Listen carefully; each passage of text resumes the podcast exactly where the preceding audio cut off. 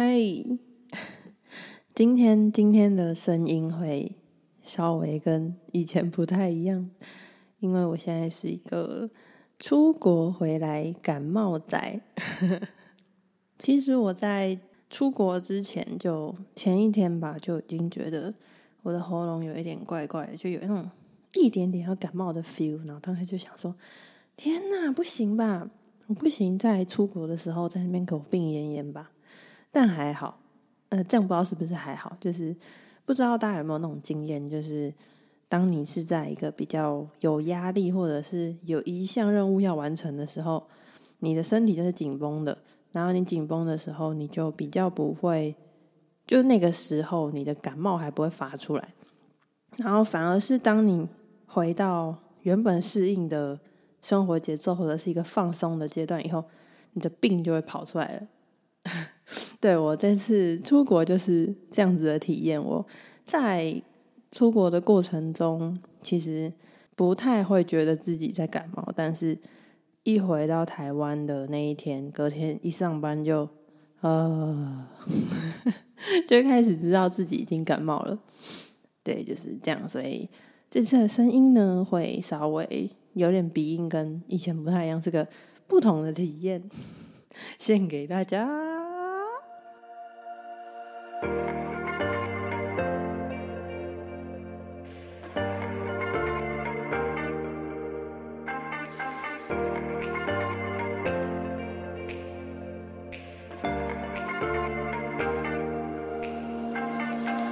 Hello，大家欢迎来到小安子电台，我是安子。在这个，天哪，我声音超怪哈！在这个节目呢，我会以一个催眠疗愈师的角色与你分享所有在我生命中的礼物。那么今天的礼物是什么呢？我们就赶快听下去。好嘞，好嘞，好好笑！我自己用耳机听我的声音，都觉得天哪，这谁呀？好嘞，没关系，那我就直接来讲一下今天要讲什么。今天的主题呢是关于 me time，M E T I M E，还硬要在那边拼音。OK，好，就是嗯，算是给自己的时间，给自己一个时间独处的时间的那个 me time。那为什么会突然想要跟大家分享这个 me time 呢？其实是在上个礼拜，我有一个朋友，他来跟我聊天，他就其实他其实是有一些想法想要问我的。他就说：“哎，安子，我看你都在分享说，嗯，你前面有一集在说疗愈自己的第一步是接纳嘛？那我想知道关于接纳，什么叫做接纳自己？”他那个时候就问我这个问题，然后我就跟他说：“哎，接纳自己其实就是。”嗯，你在有情绪的当下，你要去接纳自己是有这样的情绪的，然后接纳以后，你就要像一个朋友一样去关心自己，说：“诶，为什么这个情绪会发生？”那你就试着去理解自己，而不是责备说：“诶，我现在不能生气，诶，我现在不能伤心。”就是你是嗯，不是责备的，但是是一个接纳的，就是你去接纳了这个情绪。那这个情绪才会获得疗愈，因为情绪会发生，就是因为他有东西想说嘛。对，我就跟他讲了这些，然后他就问了我一个问题，他就说：“可是，可是我不知道要怎么关心跟要怎么理解自己啊。”他就跟我讲了这个，然后我后来就开始跟他聊天，就聊聊聊，然后聊了一些他的状况啊或什么的，然后他就跟我分享说，他其实以前是一个很。心很平静的人，他不太会有什么很大起伏的情绪，他没有，他好像没有真的就是很开心、很快乐过。然后也，嗯，只要如果有负面情绪，他通常是会自己消化掉的，然后或者是就把它放在一旁。他说他的表面上一直是维持一个很平静的人，这样。然后，但是他最近开始发现他的情绪会。有一点不受他自己的控制，他会在某一些某一个周期的时候，突然开始觉得，就是那一天会突然很生气，就是那天突然情绪就会很就很不开心。他会知道说，哎，我今天好像就是要心情不好了。然后那一天不管遇到什么小事，都会让他非常容易爆炸。可是重点是他不知道为什么他会这样，所以他就来问我说：“如果是这样子的情绪，他要怎么去接纳他？因为他根本不知道他在气什么啊。”旁边的关心他的人问他说：“那你到底在气什么？”他也说不出个所以来，所以他就来问我这个问题。后来呢，我就跟他继续聊聊聊聊聊聊聊聊聊，然后我们聊到前面讲的。他本来是个很平静的人的这件事情，然后他就在说，他觉得他不知道他这样的平静是好还是不好。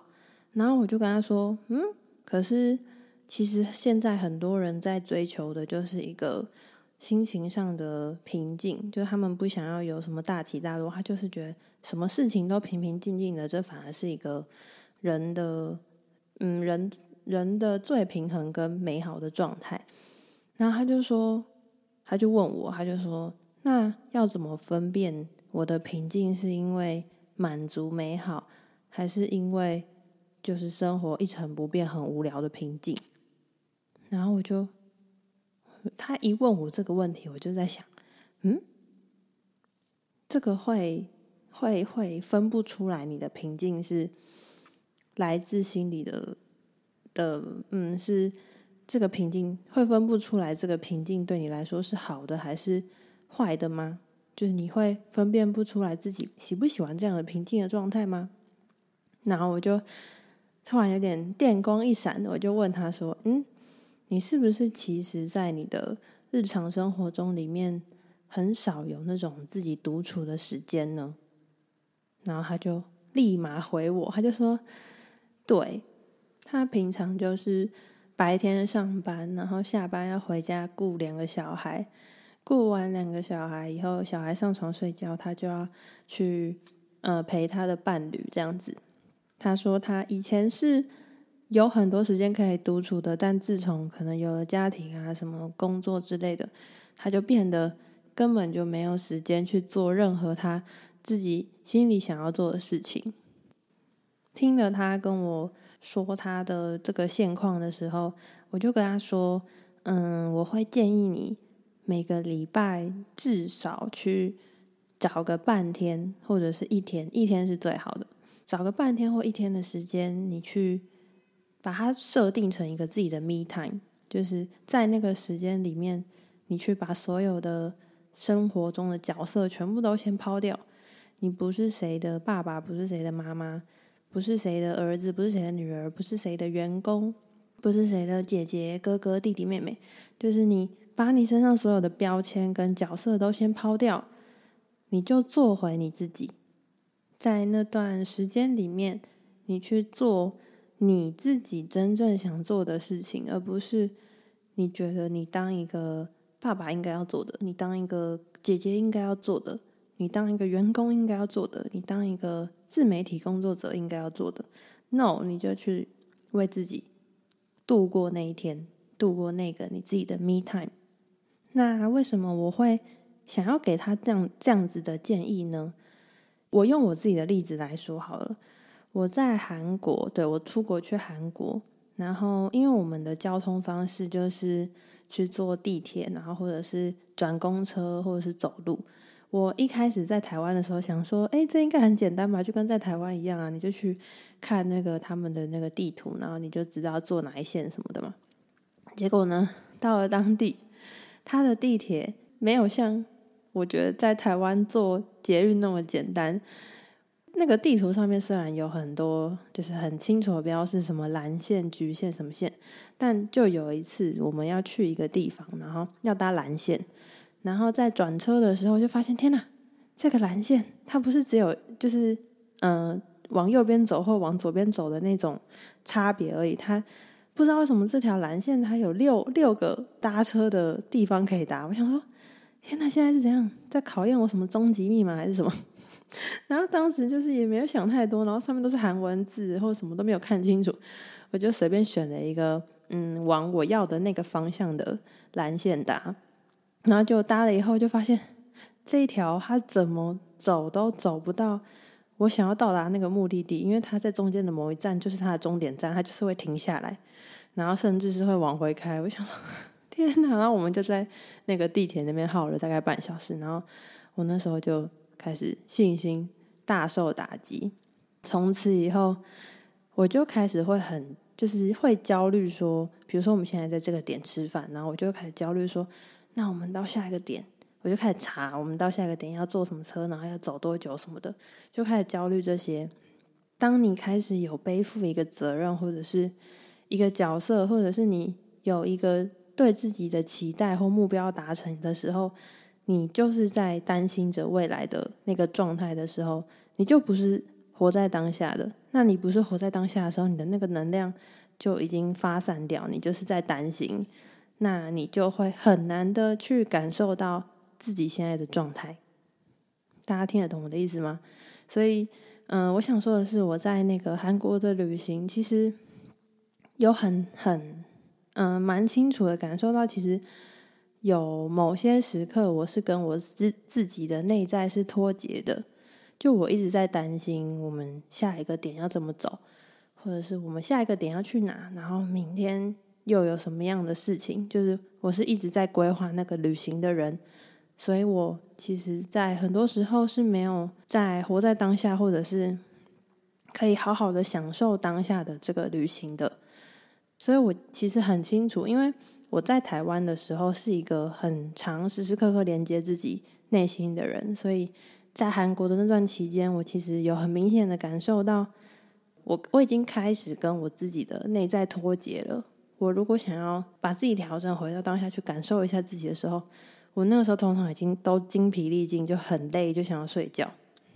对，所以我想表达的是，嗯，我在韩国那样的状态，其实套用到很多人的身上，他们可能已经有好几年都是这样的状态，因为在他们身上的角色太多了，他可能要负责照顾他的小孩，然后又要把公司的专案搞好，然后甚至是有的人要顾小的，又要顾老的，就是他身上有。太多的责任要背负，跟太多的东西要担心，所以他根本无暇去照顾自己，无暇去感受自己现在的状态，或者是他现在身上或心里发生了什么事情，他根本没有时间去照顾。所以在这种时候，你如果突然要他停下来，去感受自己的情绪，去嗯跟自己对话。其实对他来说会是一件非常非常陌生的事情，因为他其实已经跟自己的内心脱节很久了，他可能已经无法感受到自己的情绪的更深，所以对他来说，那些可能会是比较难的状态，或者是他在他的现实生活中的一直转动、一直转动、一直转动的那个那个时间、人生的齿轮。他根本没有时间好好的叫自己停下来去感受这些，所以他根本就无从去理解自己。对，我想说的是这样，所以我才会去建议我的那个朋友，他可以跟他的家人讨论一下，然后帮自己腾出这个时间，刻意的去让自己停下来，刻意的去感受，当自己跟自己待在一起的时候。会发生什么事情？跟你想要为自己做什么？每个礼拜去刻意的帮自己腾出这样的时间，透过这样刻意的跟自己待在一起，让自己的能量跟电力是能够回到自己的中心去，帮自己跑啊、整理啊，然后充电的。就是这是我给他的建议，然后会想要上来分享，也是因为。我觉得，既然会有一个人有这样子的疑问，那就代表一定也有很多人是这样子的状况，所以就也在这边分享给大家。然后，我觉得对我自己也是一个提醒吧。你看，像我现在的感冒，它其实也是一个身体在提醒我说：“诶诶诶诶，不要再霸凌我了”的 一个一个警讯。对，就你的身体为什么会感冒呢？你是有哪里没有照顾好它吗？就这也是需要透过在生活中停下来，然后去感受的。你现在需要休息吗？你现在需要多喝水吗？你现在需要去运动吗？你的免疫力太低了吗？就这些，都是要停下来回到自己才会有答案的。那么，me time 就是一个帮助自己刻意去留下的时间。对，大概是这样。以前的我们会比较觉得我应该要照顾好谁，做好什么角色什么的。但在现在这个灵性觉醒的时代，其实你想要照顾全世界的方式，真的就是回到原点，把自己照顾好。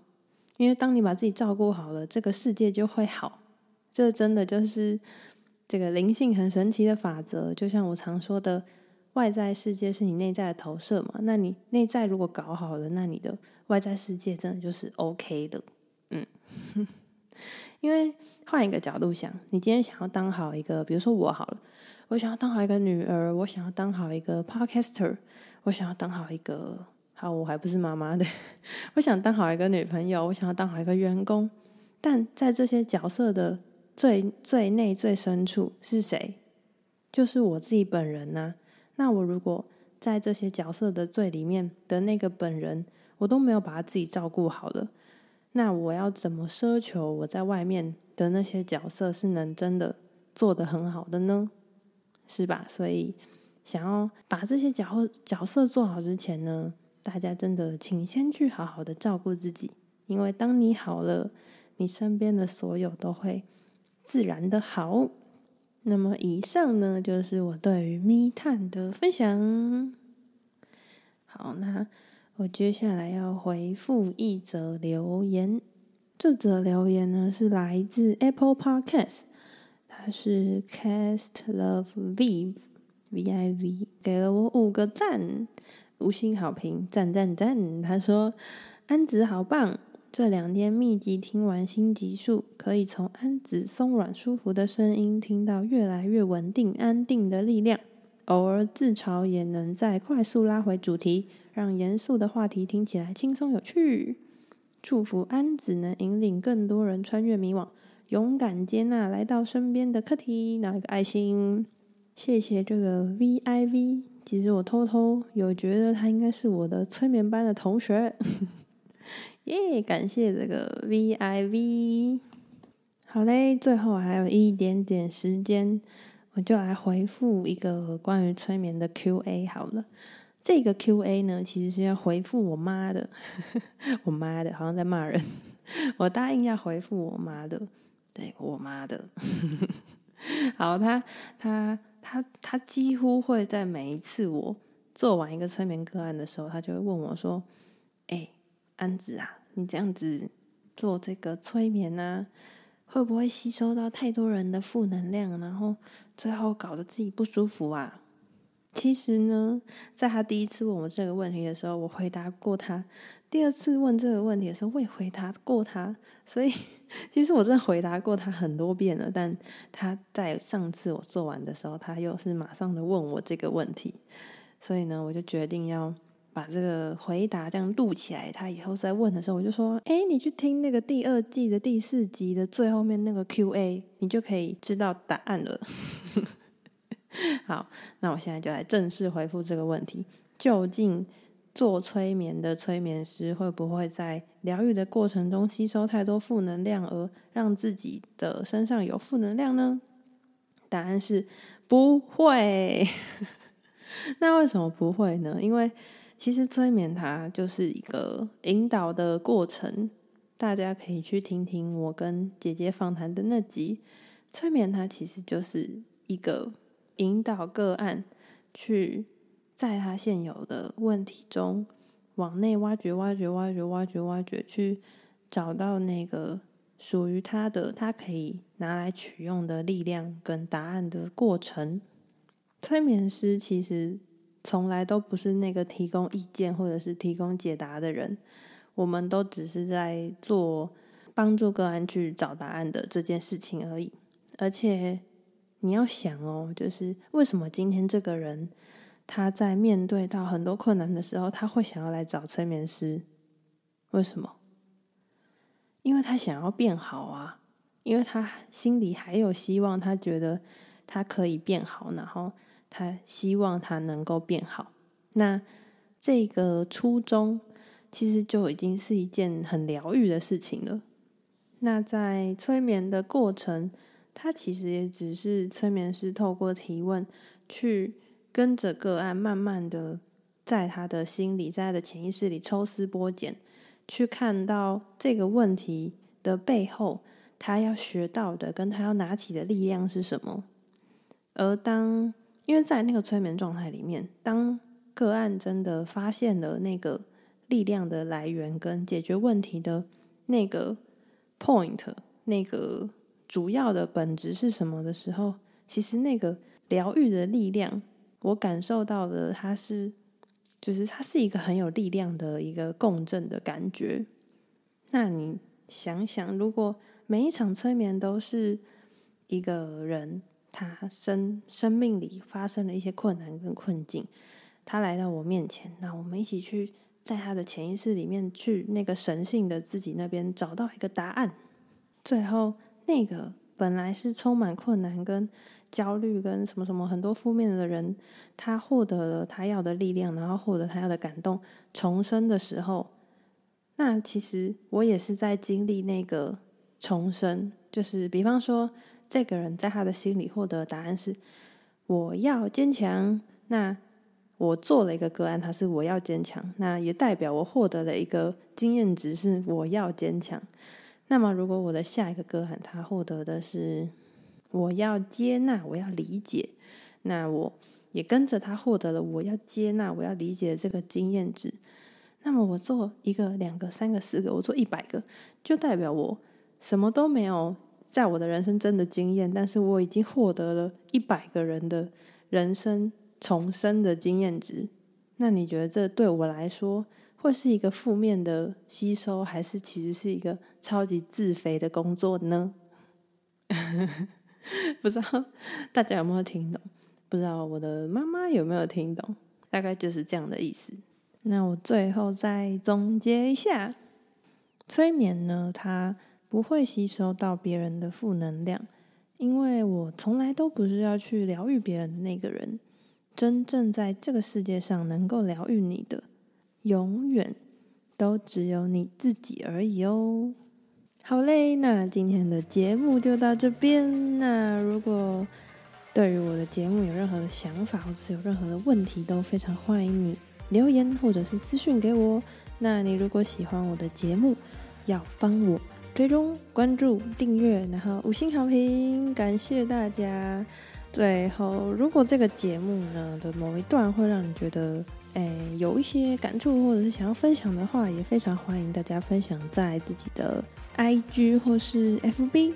然后非常欢迎 take 我，我的 IG 是 A N N Z C H A T N E L，或者是搜寻安子催眠师也是找得到的哦。那么今天的节目就到这边啦，谢谢你的收听，我们就下下周见喽，大家拜拜。